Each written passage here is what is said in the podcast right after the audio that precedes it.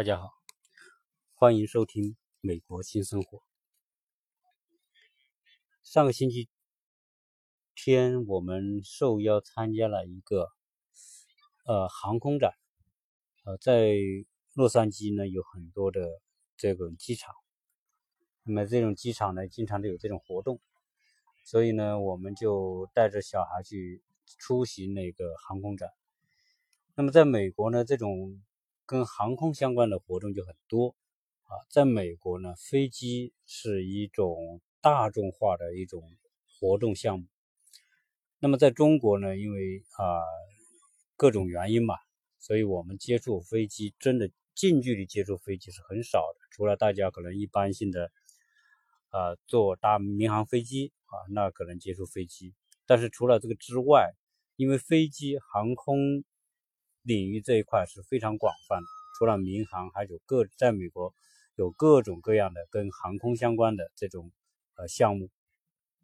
那么在我们住的这个城市附近呢，就有好几个机场。说到这个机场呢，也是很神奇，在美国的机场是非常的多。有时候啊，你打开谷歌地图，你会发现好多城市都有，因为机场这个跑道很长，而且它的跑道呢就是很有特征特点。所以基本上呢，你就是啊，你稍微放大一点，谷歌地图、卫星地图，你稍微放大一点，你就会发现啊，机场啊，一看就知道那是机场。那在美国呢，这种机场就很多。后来我也很很好奇，我就专门去查资料，我看看美国到底有多少机场。那一查了吓一跳，在美国的机场，大大小小的机场，当然这个就包括各种各样的，就包括。民航的、军用的啊，这种私人的啊，所有机场加在一起，美国的机场差不多有一万九千个机场，啊，可以正常的使用这种日常的，包括这种民航使用的飞机呢，有几千个啊，大概三千多个机场是可以，这个使用频率是很高的啊。那么我们现在相比之下呢，就会对比到中国嘛。啊，因为，呃，毕竟这个作为中美之间的这种交流呢，所以经常就会做一些对比，所以很多人就会觉得，哎呦，你是不是又在崇洋媚外啊？这个我觉得不是崇洋媚外，我在做节目里面呢，经常就有很多中美之间的对比的内容。当然，这个对比呢，啊，有很多方面是中国做的，我们认为是做的比较好的地方。当然，有些地方呢是美国做的比较好的地方。你像这个机场这个事情，那机场这个事情，它美国做的好，也不是它近期做的好，是美国一百年来所累积出来的。那么中国作为在航空这块的发展，啊，老百姓坐飞机啊开始普及，但是呢，如果是老百姓要玩飞玩飞机，那就那就不是那么普及了。啊，而且加上中国这个航空业的发展，包括民航的普及，包括这种航线的开辟、机场的建设，都是近十几二十年才开始。所以呢，在这方面，中国比美国有比较大的差距，这也很正常啊。这谈不上说是就中国就不行啊，这个只能恰恰说明说。啊，随着中国经济这种发展，中国在民航领域里面的发展空间是非常大的。我觉得只能说这样一个问题。那么，在美国呢，一万多个、一万九千多个机场，啊，几千个机场是经常在使用的。当然，包括很多是私人飞机的机场，啊，有很多人就是自己原来就是玩飞机的。那么一百多年来，在美国，飞机呢就航空成为一种运动，啊，非常普及。那在美国有多少人有私人飞机呢？啊，当然，私人飞机就是非常的，呃，我们说到私人飞机，我们可能就中国人印象就是说，哎，是那种商务机啊。那比如赵本山是吧？买了买了一架私人飞机啊，成龙有私人飞机等等等，谁那些呃大亨那些非常成功的商人，很多人有私人飞机，那是属于商务型的飞机。但在美国，私人飞机是非常广泛的。在美国呢，有一共有三十万架的私人飞机，也就私人拥有的飞机有三十万架。这个私人飞机是什么样子呢？那么在我住的旁边有两个航空博物馆，啊，我就分别带我的孩子们呢就去参观过这个博物馆啊。这个飞机还是一个对中国人来说还是一个带有一定的神秘的一个一个领域啊，因为在中国你接触飞机你就很少嘛，军用飞机更少。你说去军用机场啊，然后你去参观个什么飞机，那在中国还是还是不是那么方便的。但是在美国呢，我们去的那些机场，它就有很多博物馆，有很多机场它就顺带设有博物馆。那这个博物馆里面，你就看到各种各样的飞机。啊，一个是博物馆展出的飞机，我原来曾经好像提过，这个博物馆展出的飞机就是我们身边的啊，就是开车可能十几二十分钟，你到那些博物馆去，呃，花花个十块钱二十块钱，你就进去看，看这些啊飞机。那这些飞机是非常的，呃，有很多就是一百年历史的，包括莱特发明的第一台飞机的模型，啊，在好几个机场我就看到就复制品，就是木头做的架子啊，绳子。螺旋桨也是木头的，就是一个电机啊，然后人一个一个座位那种。当然也有很多二十年代的飞机，就一战时候的飞机啊，我们就可以在博物馆看到。那一战时候的飞机，我们这么看起来就像玩具，非常可爱，也不大，可以坐一个人或者两个人，而且呢都是双翼的，就是两层机翼的，然后它的驾驶舱在机翼的中间。然后前面就是一个螺木头螺旋桨，那时候的螺旋桨都是木头做的啊，因为木头比较轻嘛，不能用，因为飞机需要轻，也不能用钢做，因为钢太重了，螺旋桨的，所以那个时候的飞机呢飞不快，也飞不特别高啊，就是因为啊，当时初级的这个飞机就是比较比较条件比较简陋。当然，因为看到三十年代的飞机。四十年代的飞机，二战期间的飞机，什么日本的那种零式飞机，德国的那种飞，德国呃希特勒时候的那种飞机，德国飞机机上就是那个德国的那个纳粹党的标志的那个飞机啊，日本的零式飞机，美国的战斗机，哎，四十年代的飞机我们可以看到，那个四十年代的飞机大概什么样子呢？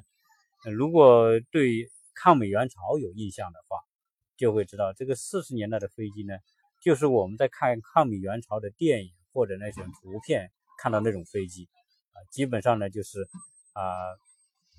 也是比较简单。但是呢，这个时候的飞机已经有机舱了，就说白了，人是可以封闭在机舱里面的。在此之前的二三十年代的飞机都是这个都是没有机舱的，那个人飞行员都是投入在外面的，戴一个头盔那种，戴个镜眼镜。啊，它飞不很高，也不会很快，所以那个人还受得了。但是要再快一点的话，那人露在这个外面，那肯定受不了。不光是说紫外线的照射啊，还是这种速度带来对人的伤害，那人都是受不了的。所以到速度快了之后呢，就后来做成封闭的机舱。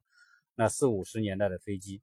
啊，那么到后来就是六七十年代，那美国的飞机就开始一代一代的。现在我们都讲飞战斗机一代、两代、三代哈。多少代的这个战机，那这个对比的时候就比这个谁的这个代是最新的这个一代的飞机。好了，我们看这些呃博物馆非常有意思，很多飞机呢就是那种二三十年的飞机，它保养的特别好，不仅保养的特别好，而且这些飞机现在都是可以飞的，都是可以表演的啊。所以星期天那个那个航空表演呢，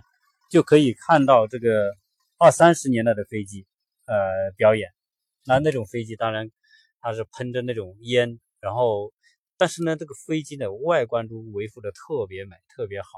有很多油漆都是重新保养过的。那飞机呢，功能上还能用。那想想这些飞机都有七八十年的历史了啊，所以啊，在美国呢就有大量的这种东西我们可以看得到，就是说对整个航空的历史，你去参观那个博物馆呢，基本上呢你就。基本上有个大概轮廓，小孩子去看这些博物馆，看这些飞机啊，很多小孩是有兴趣的啊。那那后那再往后面呢，这些就有很多七十年代、八十年代到九十年代、两千年之后的飞机也能看得到。那这些飞机就是很先进的飞机了，那些战斗机的这个外观已经不同了，就外观是非设计的非常非常犀利、非常雄雄壮啊，所以。呃，小孩子们，特别是男孩子们，很多时候呢，带他们去看一看啊，对他们对这个领域的了解，这个这方面的知识啊，就算他是看看博物馆呐，那么都有介绍啊，都有这个每架飞机都有介绍。其中我们看了，我们在两个博物馆分别都看到 P 三八，呃，大家如果在网上去搜美国的 P 三八飞机，那是一种教练机，而且这种教练机曾经在美国历史上是发挥了非常重要的作用。它是前面一个座位，后面一个座位，然后它这个飞机形状也很怪，跟我们现在飞机不一样。它它有两个机身，然后翅膀那个时候呢也算是比较大的那种教练机啊，那个保保养都是特别好。然后围绕这个飞机的历史。当时啊，谁谁谁是这个在在历史上曾经有突出杰出的表现的啊？那些那些人的这个事迹啊，这些照片啊，都在这边展示。所以就是一个非常丰富的这个航空发展历史的很多的内容，在这些博物馆，小孩子们也能看得到啊。所以在美国呢，就有这样一种好处。那么有些这些东西机，那么战斗机。有很多你都可以，甚至可以进去看啊，就可以进到机舱里面看啊。航天飞机在很多博物馆也是有看得到的啊。所以昨天的这个看到这个这个航空表演，就一方面我们是看这种啊飞机的这种呃博物馆，另外一方面呢就是它这些我们是到一个军用机场，呃这个军用机场呢，这个美国呢就是这样，它它敢开放，基本上就是。呃，你到那个军用机场呢？当然，最先进的在在服役的飞机可能没有放在我们这个参观区啊，但是呢，啊，九十年代的飞机你还是可以看得到的，很多九十年代的飞机啊是非常漂亮，看得到。那整个的表演过程呢就很它很长，它从早上的十一点到下午四点，然后他把整个的这个啊各种飞机都拿出来展示。啊，就我们说的，从二十年代的飞机、三十年代、四十年代、五十年代的，他都介绍。那么有些就是，呃，越战，嗯，朝鲜战争时候的飞机，他拿出来，那飞机都保养的很好。啊，如果我们看到那个时候的飞机是什么样子，啊，那个时候已经开始差不多有将近出现超音速飞机了啊。到后面那越南战争时候的飞机，啊，那已经是就是属于跟现在比较近的了。啊，这些飞机的这个。呃，很多飞机的服役的时间都很长，有的都是三四十年，有的甚至五十年都还是还在用的都有啊。所以这个这些飞机呢，应该说是也是呃人类在制造业上面的一个奇迹啊。你说汽车，一部汽车你还用不了那么久，汽车你是基本二十年就基本上报废了，基本上没有谁再去开了。但是很多飞机五六十年还可以开。当然，这个是保养也是做得很好，在这边呢有大量的这种机库，大量的这种技术人员啊，维修人员可以来保养这些飞机。那我们参观的那个呢，我们说是个空军基地，这个空军基地呢，它每年都会来一场这样的秀，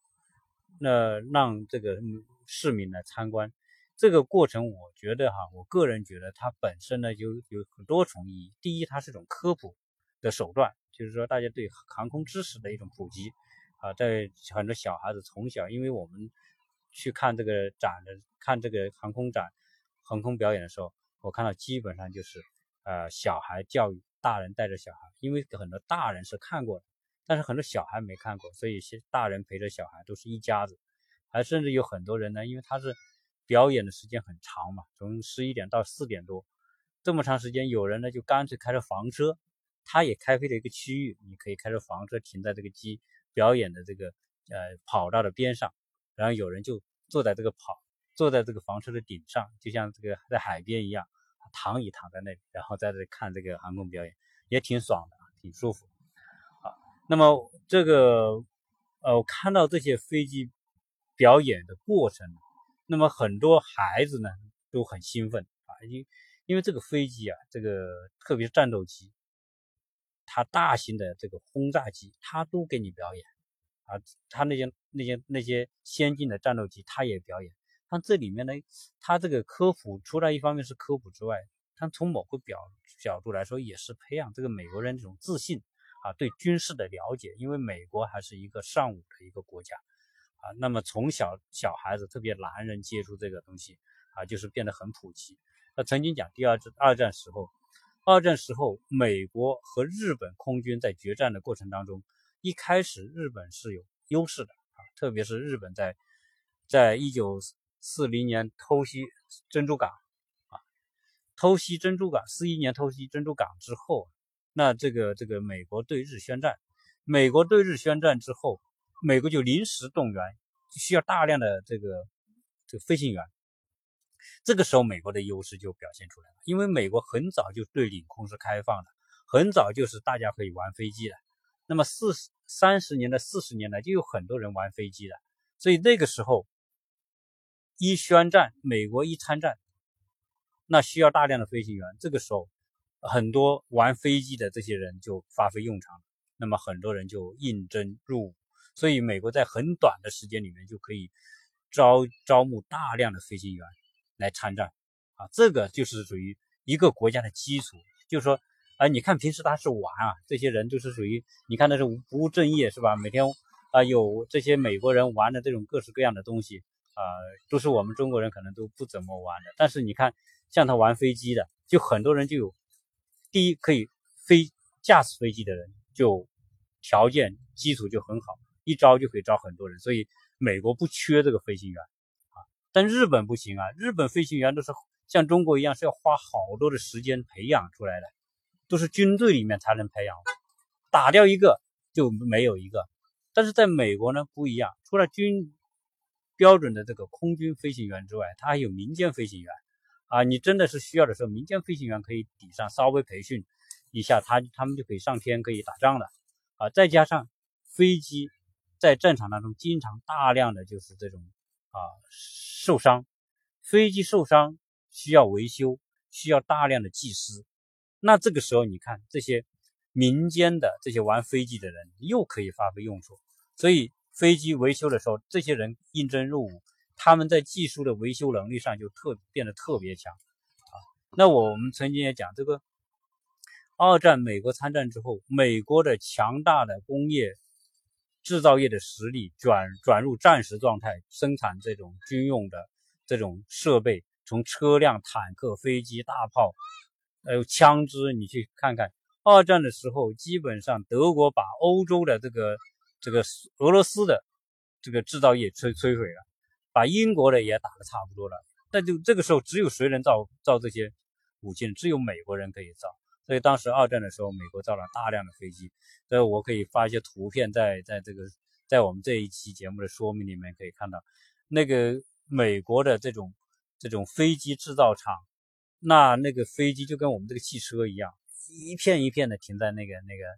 啊停机坪上啊，都是准备运运运往战场上用的啊。所以这个呢，就是属于呃从这个角度来说，美国呢它就是这么一种啊文化，所以。它这种航空展，它就是普及一种知识，让很多男孩子们对这个东西感兴趣。你也可以去玩飞机啊，这本身也蓄储蓄了一种力量啊，一种航空方面的力量，一种技术，一种爱好啊，这样一种普及。那这些呢，啊，从某个角度来说，美国的这些军用机场，各个地方军用机场都肩负着这样一种责任和使命啊，来来做这种啊航空知识的传播。啊，它就是一个本身就是个学习基地，它也是个科普基地，所以看这个展，呃，我我们为什么带小孩子来看？它呢，这种展呢也不贵，因为在美国呢见怪不怪嘛，那你也不能收很高的费，它本身就是带一种科普性质，然后你你不用报名的，我是收到别人发来的一个邀请一个通知，哎，我就知道有，那你就开个车去，开个车去怎么去呢？也不用你临时买票，它都是跨好的这个车道，你就往那边开。一个车三十美元，不管你车里坐多少个人，那你坐八个人也是三十美元，你坐一个人也是三十美元啊。那我这个车坐八个人，我我如果带八个人去也就三十美元，所以想想还是很便宜的嘛。啊，特别是很多小孩子愿意去的啊。所以看一天啊这种展，我就当然也拍了一些照片呢，拍了拍了一些飞机啊。所以这样的话呢，就啊可以跟大家来分享一下这个相关一些内容啊。那大家作为作为在美国的日常文化当中呢一些东西呢啊，这是一因为这个内容呢相对比较简单哈，我就啊先简单介绍这么多。那么每我们每一个阶段参加一些活动认为有意义的呢，我就跟大家做一些分享啊。那么这一期节目呢就啊先简单的介绍到这里，谢谢大家收听。